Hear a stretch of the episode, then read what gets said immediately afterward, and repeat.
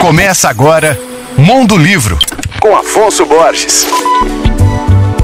Alô, ouvintes leitores da Alvorada FM. Nelson Freire é um daqueles cometas que aparecem a cada 100 anos. Foi com essa frase que Tom Jobim descreveu o prodigioso pianista mineiro que se apresentou em mais de 70 países, dividindo o palco com renomadas orquestras. Nascido na cidade de Boa Esperança em 1944, Nelson Freire se iniciou no piano aos 3 anos de idade, quando tocou de memória peças que ouviu de sua irmã mais velha, ela executando. Reconhecendo o talento de Nelson, sua família se mudou para o Rio para investir na sua carreira. Aos 12 anos, ele gravou seu primeiro LP, dedicado a Chopin, e aos 19 foi considerado pela revista Time como um dos maiores pianistas desta ou de qualquer geração. Nelson Freire faleceu em 2021 aos 77 anos. Agora, em 24, por ocasião dos 80 anos do seu nascimento, a editora DBA lança a biografia Nelson Freire, O Segredo do Piano. A obra, de aproximadamente 230 páginas, foi escrita pelo jornalista francês Olivier Olivier Bellamy, que teve a oportunidade de entrevistar Nelson algumas vezes. Coisa rara, já que ele era bastante tímido e reservado.